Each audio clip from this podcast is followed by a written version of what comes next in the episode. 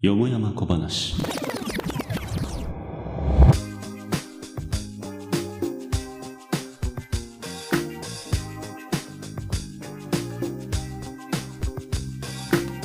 仏上創前外談公説話題に事欠かない情報社会どこかで生まれてはやがて消えゆく世間話の数々今宵も誠よもやま話に花を咲かせてはみませんか？はい。ということで始まりましたよもやま小話。プレゼンターのまこです。このポッドキャストは、ポッドキャスト番組、ポケットに沼を、をこよなく愛する男ことまこが、この世に溢れる吉な仕事を、のらりくらりと語り明かす、公式裏番組です。さて、ゴールデンウィーク、皆さんどう過ごされましたかね？ちなみになんですけれども、えー、まこが今収録しているのは4月26日ということで、えー、まだ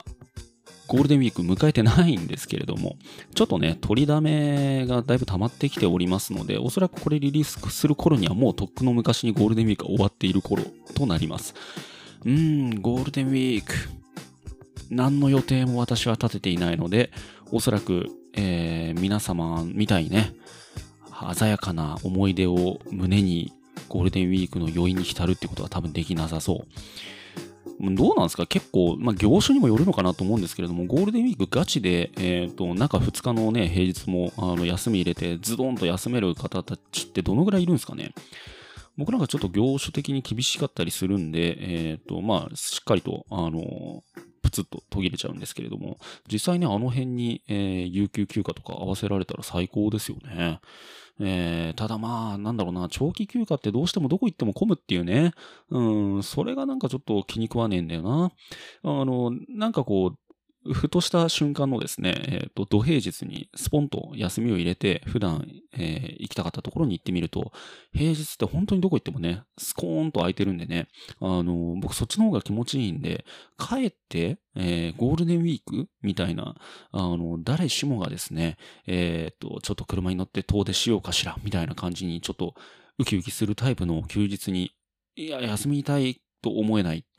休むけど、家でのんびりしたいみたいな感じになっちゃうタイプなんで、まあ、多分そういう人いるんじゃないのかなって勝手に思ってるんですけど、どう、どうですか？あの、がっつりお出かけに行くタイプですかね皆さん。あの、あとはね、やっぱり、混むっつうと道も混むんだけど、あの、行った先も混んでるからね。これもまたちょっと嬉しくないんだな。やっぱりね、なんかこう、待ち時間ってどうしても待ち時間でしかないんですよね。まあ、ディズニーランドとか、あの、ものすごい待ち時間を楽しくしてくれる工夫はあるんですけど、もう確かにあれも楽しもうとすれば楽しめるけど、言ってもやっぱり待ち時間は待ち時間なんだよなってちょっと思っちゃうようになりました。30も超えて。いやー、どうしようかな、ゴールデンウィーク。あ、皆さんのあの素敵なゴールデンウィークの思い出話、あの、よかったら、え、えっ、ー、と、ツイッターでリアクションしていただけると、あの、僕のね、灰色のゴールデンウィークが少しね、お出かけした気持ちになって、えー、鮮やかになるんじゃないかなと思いますので、よろしくお願いします。さあ、そんなわけで本日もよもやま小話参りましょう。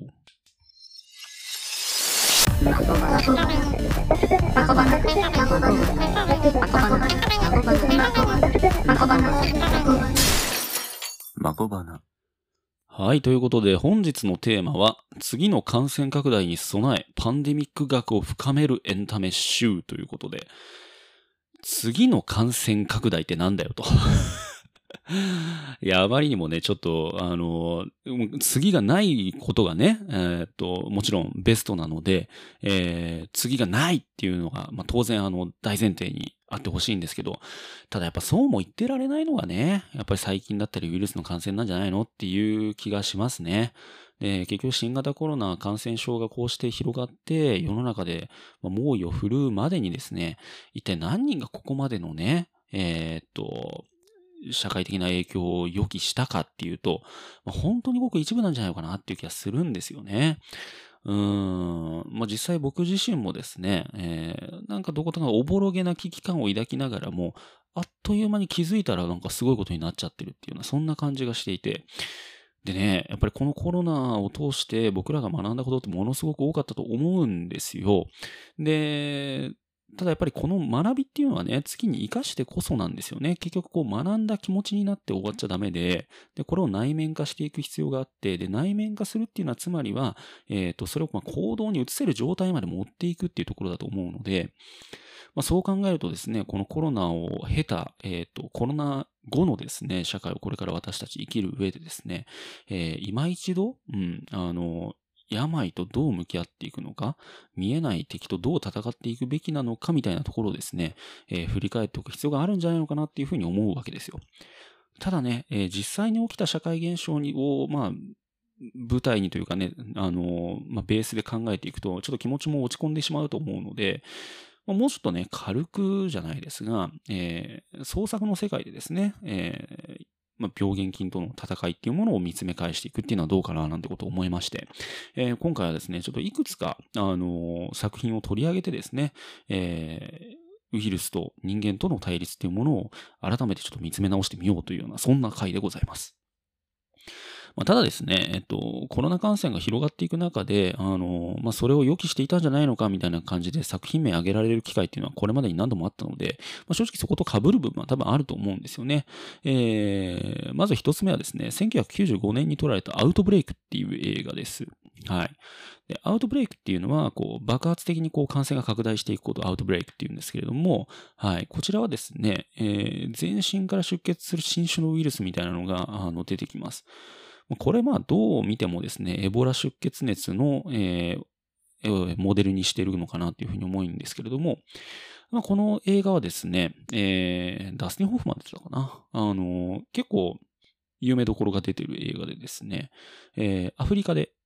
生まれた、えー、その新種のウイルスが、えー、お猿さんの密輸によってアメリカ本土に持ち込まれてしまったっていうような、まあ、そんなスタートなんですよね。はい。で、まあ、感染拡大の様相の描き方として、えー、一番初めにその、動物を媒介して、えー、ウイルスが持ち込まれるえ。そして、えー、輸送の最中で感染が広がる。で、かつですね、医療従事者が、えっ、と、かなり初期段階で、え、感染するっていうようなところは、まあ結構ね、コロナの顛末、ね、これまでの、え、流れを見て、見ても、あの、かなりウイルス感染の経路っていうところに関して、まあリアルにこう想定して描いているのかなっていうふうに思います。で、まあ、ただね、この作品やっぱり結構エンタメをしっかりやってるので、あの、その後の展開はどっちかというと対ウイルスっていうよりは、対人間みたいなね、あの、そんなドラマが待っていて、で、結局なんかこう、広がってしまったそのウイルスを、えー、に効く血清がなぜか陸軍にあってですね、えー、なぜ、こう、今広がったばかりのね、ウイルスの血清が軍隊にあるのかみたいなところから、えまあ、もろもろこうちょっと陰謀みたいなところがね、軍の内部の対立みたいなのとか、まあ、そういったところがこう明らかになっていくみたいな、そんなドラマになっています。ただまあ、そのウイルスの感染の広がりみたいなところを、えー、焦点当てると、結構、あの、リアルな怖さだったり、あの、我々のこう、生活のこう、啓発にもなる部分もあるのかなっていうふうには思いました。ただね、題材にしているこのエボラ出血熱っていうあのウイルスは、まあそれこそ何年ぐらいかな。えー、まあ、まさに95年の映画なので、このちょっと後ぐらいですかね。えっ、ー、と、ザイールで、えっ、ー、と、エボラ出血熱の感染拡大は実際に起きました。でも、結局3ヶ月、4ヶ月ぐらいで、あの、収束していくんですよね。で、これっていうのも結局エボラ出血熱って致死致死率がめちゃくちゃ高いあのウイルスで、で、致死率がね、高すぎると、かえって感染は拡大していかないんですよね。なぜなら、こう、宿主が死んでしまうので、ウイルスが行き場なくしてしまうっていう、そういう傾向にあるので、そういった意味でも、結局コロナがなぜここまで広がったのかっていうのを考えたときに、この、死に至るまでのね、あの、期間というものが長くて、まあ、感染にかなり有利な性質を持っているウイルスだったっていうことが、まあ、そういったところからもちょっと読み取れるのかなっていうふうな気がします。いや、ほんとね、あのー、なんだろうな。結構いろんなね、要素が噛み合って、結局ウイルスってこう、爆発的に広がっていくんですね。パンデミックっていうのは結局、なんだろうな、えー、まあ事件っちゃ事件なんですけれども、まあなんだろう、あくまで偶発的に起きるものではなくて、ちゃんとそこには理由があるっていうことを私たちは知っておかないといけないわけですよね。だからウイルスだったら何でも、あの、感染力が強くて広がっていくっていう、そういうわけではなくて、結局この、えー、その有毒性だったり、その、えー、なんていうのかな、潜伏期間だったりとか、そういったところの結局組み合わせによって、爆発的な広がりを見せるか否かっていうところが、あの、結構こう、運命を左右するんだよっていうことを、まあ、そういったところからね、こう、学ぶことができるのかなっていうふうに思います。はい。まあ、いい映画でした。で、えっ、ー、と、もう一個がですね、これもコロナウイルス感染拡大が広がってきてから、えー、にわかにですね、あの、この作品が、あの、また注目を集めることになったんですけども、これコンテージョンっていうね、えー、映画です。で、コンテージョンはまあ接触感染、感染の中でも特に接触感染っていうようなまあ意味合いが強い言葉で、はい、こちらもですね、謎のウイルスが世界中に拡大していく様子っていうものを描いた作品なんですが、アウトブレイクと比べると、よりウイルスに軸足が置かれていて、えー、非常にですね、見応えのあるドラマになっています。でね、これ、なんだろうな、構成がうまいなっていうふうに思って、で、これね、感染の2日目からね、え、ー、と、物語が展開していくんですよね。で、そこからまあどんどんこうウイルスが広がっていく。で、広がっていくウイルスの中でですね、えー、人々が、えー、奔走していくわけですよね。で、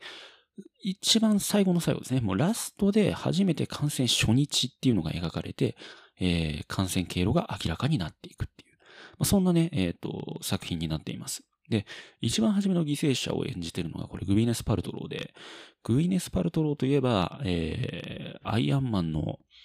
秘書ですね。はい。最近のあれで言うと。はい。えー、非常にね、えー、アトラクティブな、あの、女優さんで僕も好きなんですけども、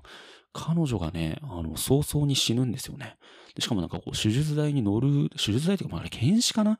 台に乗るシーンとかまで描かれて、うわ、すっごーと思ったんですけど、まあ、それだけじゃなくてね、結構あの、いろんなあの有名どころの女優さん、あの俳優さんいっぱい出てくるので、あの、まあ、見応えは確かにありますね。で、まあ、さっきね、あのウイルスに軸足を置いた作品だっていう話をしたんですけど、ただね、ここで描かれるのが、やっぱりね、この人間社会がウイルスをきっかけにしてどう崩壊していくのかっていうところが結構丁寧に描かれているっていうところが面白くて、実際コロナもそうでしたよね。で、たくさんの方々が亡くなられました。で、たくさんの方々が今でもですね、えっ、ー、と、感染のリスクを考えて、えっ、ー、と、自由に生活ができないというような時代になっていると。で、実際ですね、えっ、ー、と、そういった方々の悲しみだけではなくて、あの、例えばですね、コロナが崩壊、破壊してきたのは社会経済の周りだったり、あるいは国際的な信頼関係だったり、で、もっと個人レベルに落とし込んでいくと、マスク着用の有無から感染防止への取り組みのレベルなんかによる、まあ、個人個人のね、摩擦みたいなものも、結局ウイルスって目に見えないからこそ、人々の恐怖をとことん煽っていくんですよね。で、やはり恐怖を煽られた時に人間っていうのは正常な判断がやっぱりしきれないし、で、またね、同時に、あの、理解や、えー、あるいは、うん、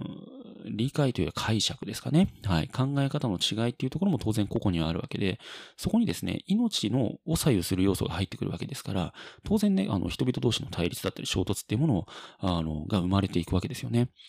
で、コンテージョンが描いているのは、そういった人間社会の崩壊だったり、あるいはですね、もう一個もっと怖い話をすると、結局、ウイルスっていうものが新たにこう流行した時に、治療薬だったり、ね、え、そういうこう薬の開発がまあ、成功した時にですね、やっぱり莫大な金が動くんですよね。で、まあ、ここも怖い話で、まあ、命を金で買うわけじゃないんですけれども、やっぱり製薬会社っていうものは、必ずお金、ね、開発にかかるお金だったり、あるいはね、えっ、ー、と、それを大量生産するためのお金だったり、えー、そしてそれを、えー、世界に広げた時に、こう、得られる利益だったりっていうところも当然乗っかってくるので、まあ、そういったところで何かしらの思惑っていうものが動く可能性があるよっていうような器具をコンテージョンは我々に示してくれています。だからね、こう、なんていうのかな。かなり早々にですね、そのコロ新型コロナウイルスっていう本当にこう情報社会になった現代において起きるパンデミックっていうのを迎える前にですね、このコンテージョンっていう映画が撮られたっていうのは、非常にですね、こう、なんていうのかな、先見の明があるし、あの、かなりそこで描かれるドラマっていうのが実社会において起きた出来事とかなりリンクしているので、ある意味でこう人間心理っていうところもかなり深く考察した上で撮られた映画なのかなっていうふうに思います。はい。いや、非常に面白かった。で、ここからですね、えっ、ー、と、映画じゃなくて、あえてゲームの話をしましょうか。はい。えー、次に取り上げるのがですね、これパンデミックっていうボードゲームです。はい、ということでね、えっ、ー、と、皆さんはご存知でしょうかね、パンデミック。で、これ僕はあの持ってるんですけれども、えー、日本語版もね、あの出ていて、あの、簡単に Amazon で買うことができます。で、面白いことにですね、これあの複数人でプレイすることができて、えっ、ー、と、最大プレイ人数4人なんですが、4人誰しも対立しないんですよね。どういうことかっていうと、このゲームと戦うっていう。で、えっ、ー、と、プレイヤーは全員人類ね、えっ、ー、と、人間として、えー、ゲームに参加します。で、誰と戦うかっていうと、これ病原菌と戦っていくんですよね。はい。で、えっ、ー、と、ウイルスはどんどんね、えっ、と、世界地図の上で、あの、移動したり、あるいは増殖したりして世界中に広がっていきます。で、しかも突然変異も繰り返したりします。で、一方でプレイヤーたちは、えっ、と、自分自身の駒を、えー、うまく移動しながら、えー、このウイルスを根絶しに行くと。えー、まあ当然プレイヤーは一人一つなんか異能力みたいなものを持ってたりするっていうのは、まあそこら辺はゲーム性が非常にあるんですけれども、まあ4人が上手にこう協力して、時にはこう、えー、そっちに行ってくれとか、武法はこっちに行くとか、まあそういう協力をしながら、戦略的にこう、ウイルスを根絶にこう向けて戦っていくっていうような、そんなゲームなんですけど、まあ、一ついいことはね、あの、対人間にならないから、初めて会った人とやっても殺伐としないっていう良さがあるね。うん。まあ、どうもね、僕はね、あの、マコはすごい苦手なんですけど、人と戦うのが。そこに勝敗が生まれちゃうから。で、別に自分が負ける分にはいいんだけど、勝った時に、ちょっとなんか、気を使わないといけなくなるのがすごく嫌なので、あの、どっちかっていうと、あの、CPU 戦とかの方が好きなんですよね。そういった意味で言うと、このボードゲームね、パンデミックっていうボードゲームは、人との間に勝敗がつかなくて、まあ、勝つときはみんな勝つし、負けるときは病原菌に負けるんで全員が負けるんですよ。そういうところで言うと、なんかこう、なんていうかな、共同作業をみんなでやってる感じがして、すごく面白いし、殺伐としないっていう良さがありますね。で、同時にね、このパンデミックっていうボードゲームが僕たちに教えてくれるのは、協力なくして、根絶ができないっていう、この圧倒的な事実なんですよね。で、当然のことながらですね、これプレイヤーたちは、あの、世界地図のいろんなところからスタートするので、言うなればですね、えっ、と、世界の異なる国々の住民だというふうに考えてやると、またね、あの、考えもひとしおなんですよね。で、結局ね、ウイルスっていうのはどんどんどんどん増殖して、かつ、えっ、ー、と、変異をして、えー、国から国へと渡り歩いていくわけですから、まあ、それをですね、えっ、ー、と、根絶まで至らしめるっていうのはね、これ相当な難しさがあるわけですよ。で、そこにですね、国同士の対立だったり衝突っていうものは正直ね、開催しない方がいいんですよね。で、またこれね、相当難しいんで、まずね、クリアが本当にできない。で、ぶっちゃけて言うとね、バクはね、一回も勝ったことないんですよ。で、誰かね、ちょっとパンデミック得意な人と一緒にやって、一度は根絶したいんですけれども、どうも一度も勝てないんでね、これ何度かなんねえかなっていうのをずっと思って、結局、えー、完全なクリアをしないまま、えー、今に至っているわけですが、まあ、それだけですね、ウイルスを根絶するっていうことは難しくて、人類の協力っていうものは間違いなく必要なんだなっていうことを教えてくれる非常に優れたね、ボードゲームかなというふうに思っています。パンデミック。えー、もしよかったらちょっと調べてみてください。拡張セットとかもあって、あの、一度遊んだだけで、えっ、と、もう飽きるっていうことのないように、あの、また違ったね、能力を持った人を追加したりなんてことができたりします。はい。でですね、最後に取り上げるのが、これスマホゲームなんですけれども、えー、プレイグインクっていうあのゲームですね。で、これはね、結構初期からあったと思うんですね。僕なんかは iPhone 4S でやってた覚えがあるので、まあ結構歴史深いスマホゲームになるのかな。で、まあ、裏を返して言うと、もう今や誰もやってないんじゃないのかなっていうふうに勝手に思ってるんですけど、はい。で、これね、パンデミックに対して、これプレイグインクは、あの、完全な逆でですね、え自分が新型のウイルスとして人類を根絶していくっていうゲームなんですよね。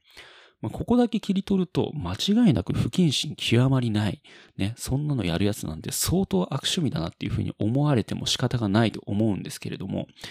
まあ、確かにそうなんですが、これね、とんでもなくよくできているゲームなんですよ。本当に。パルムがとんでもなくよくできたチョコレートバーだとしたら、これプレイグインクはね、とんでもなくよくできたスマホゲームなんですよね。で、基本は一人プレイです。で、基本はっていうか、まあ一人でやるゲームなんですけれども、えっ、ー、と、これね、なんだろうな、何がすごいって、まずね、あの、なんだろう、感染がいかにして拡大していくのかっていうのをかなり多角的に考えられるようにできているんですよね。で、まずね、えー、感染経路とかも、えー、と選べるんですけれども、まあ、基本はですね、ウイルスがこうだんだんこう時間経過とともにこうポイントを貯めていくんですね。感染者が増えればポイントが貯まって、で、そのポイントが増えていけばいくほど、えっ、ー、と、例えば感染、新たな感染経路を得得したりだとか、えーまた感染力を高めたりとか、えー、そういうふうなことができるんですね。これは、これはまあなんかゲーム的な解釈がされているけれども、言うなれば、こう感染を繰り返すことによって突然変異をして、えー、その形質を強化していくウイルスの姿っていうものを、あの、上手に表現していると思うんですよね。で、例えば感染に関しても、エアロゾル感染の、えー、力を強めていくのか、あるいはこう家畜への感染力っていうものを持って、えっ、ー、と、まあ、家畜を媒介していくのか、あるいは、えー、虫ですよね。えー、特にですね、えー、血を吸う、まあ、蚊とかに、えー、媒介することによって、えー、熱帯地域での感染力を高めたりだとか。だからこの突然変異の様態によって、えー、その後現れる、えっ、ー、と、現象ですね、感染力の増減に関しても、かなり実際のですね、環境を、えー、基礎としてね、しっかり設定されています。で、えー、かつですね、これでなかなか感心したのがですね、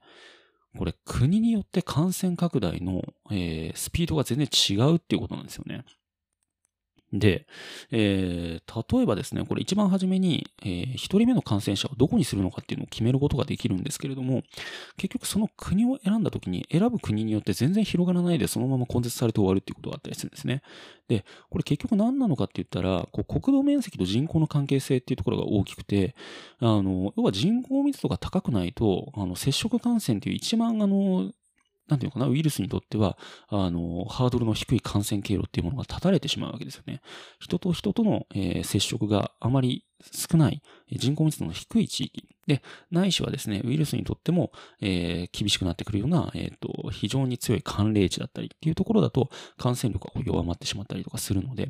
まあ、そういうところもね、結構細かく設定されているっていうところが大きいです。で、もう一つはね、やっぱプレイして見えてくるところなんですけれども、国境をまたぐっっていう行為がウイルスにとって、まあ、いかにね、難しく、かつ、えー、輸送経路っていうものがいかにね、そのウイルスの世界的な広がりに、を助けてしまっているのかっていうところが、えー、ここでね、大きく描かれています。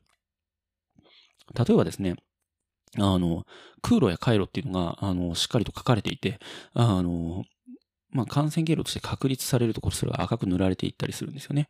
で、例えば国によってはハブ空港があって、もう本当に様々なところにこう、飛行機が飛んでいる国があったりする一方で、あの、空路も、えー、回路もですね、あまり果たしてない地域とかもあったりするわけですよね。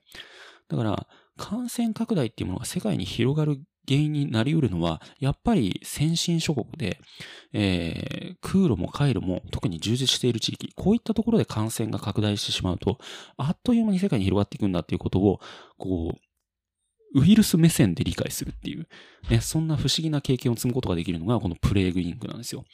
でね、まあ確かに不謹慎極まりないんですけれども、一回ね、あの、そこにちょっと目をつぶってプレイしてみることをお勧めしておきます。で、有料だった気がするんですけども、あの僕が買った時も二足三本だったし、あの、それ以上のですね、えっ、ー、と、なんていうのかな、得るものをすごく感じたゲームだったので、あの、ぜひ、ちょっとやってみてもらえるといいかなっていうふうに思っています。で、まあその後ですね、これ結構売れたゲームだったのかわかんないですけれども、なんか猿の惑星コラボとか、バイオハザードコラボもあったかな？なんかあのコラボしていて、あの、その他のシナリオをあの遊ぶこともできたりするので、まあ一度買っただけでね、あのすぐに飽きることはないのかなと思うので、ぜひコロナ禍がようやくですね、えっ、ー、と、少しずつあの収束の、えー、兆しが見えてきたところで、改めてですね、えっ、ー、と、我々の生活を脅かしたこのウイルスっていうものとの向き合い方だったり、あるいは、えそれらがいかにしてね、人間社会を蝕んでいくのかっていうことを改めて冷静な目で見つめ直すことによって、えー、もしかすると、我々の寿命が尽きるまでにですね、改めて、えー、迎えうる、えー、新感染の、えー、時代をですね、乗り越えるための知識だったり、え知恵っていうものを得ることができるんじゃないのかなと。えそんなちょっと高尚なお話をして、え一旦 CM に移りたいと思います。趣味について語る1時間ポケットに沼をこのポッドキャストではメインパーソナリティ箱べらがあらゆる趣味にハマってしまって沼り人ことスワンプマンをゲストにメジャーなスポーツからマイナーな食品に至るまでゆっくり語り尽くします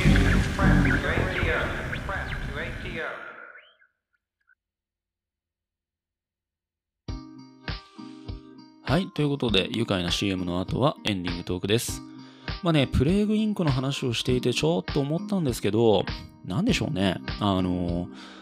昔と今じゃですね、もうスマホゲームっていうものを想起した時に思い浮かべるものが違いますね。なんだろうな、あの、iPhone4S 時代、スマホゲームって言ったら、大体放置系のゲームか、えー、まあ、ちょっとしたシミュレーションみたいな。でも、あの、かなりね、あの、内容は簡素だった気がしますね。うん、なんかこう指でポチポチやって、それこそなんかフィジェットみたいなね、あの、ちょっと指が、えー、寂しい時に、あの、ちまちまいじるみたいな、そんなね、指いじり用のゲームみたいな、そんな位置づけだった気がするんですけど、最近のスマホゲームは本当にしっかりゲームになってるからね。で、それをね、すごくこう、素晴らしいことだなってこう、受け入れているマコと、ちょっと、うん、そこまでいっちゃうと、しんどいって思うマコとかね あの、両方いるんですよね。で、スマホゲームをやろうって思った時に、もうがっつりめなゲームってあんまりできないなっていう。で、これね、あの、非常に個人差あるから、誰もが思ってることじゃないってことは大いにもう分かってはいるんだけど、ちょっとね、僕は声を大にしていたい。スマホゲームはね、ほどほどでいいんだよと。うん。ガチなゲームはね、あの、腰据えてやりたいんですよね。だからね、スマホの画面ではあんまりやりたくないんだな。あー、なんかね、この感じ、多分分かってくれる人いるのかなっていうふうに思うんですけれども、まあ、そんなわけでね、えー、と、僕は今日もナメコを収穫したいと思っております。はい。ということで、お聞きいただいたのは、よもやま小話、次の感染拡大に備え、パンデミック学を深めるエンタメ集でした。番組では皆様からのご感想をお待ちしております。ツイッターにてハッシュタグまこばなをつけてつぶやいてください。なお、公式ツイッターアカウントはよもやま小話で検索。どしどしフォローしてください。簡単な投稿フォームを用意しておりますので、そちらにもご感想いただけると幸いです。この番組は Apple Podcast をはじめとする主要なポッドキャストアプリで配信しております。本日のお相手はまこでした。それじゃ、またね。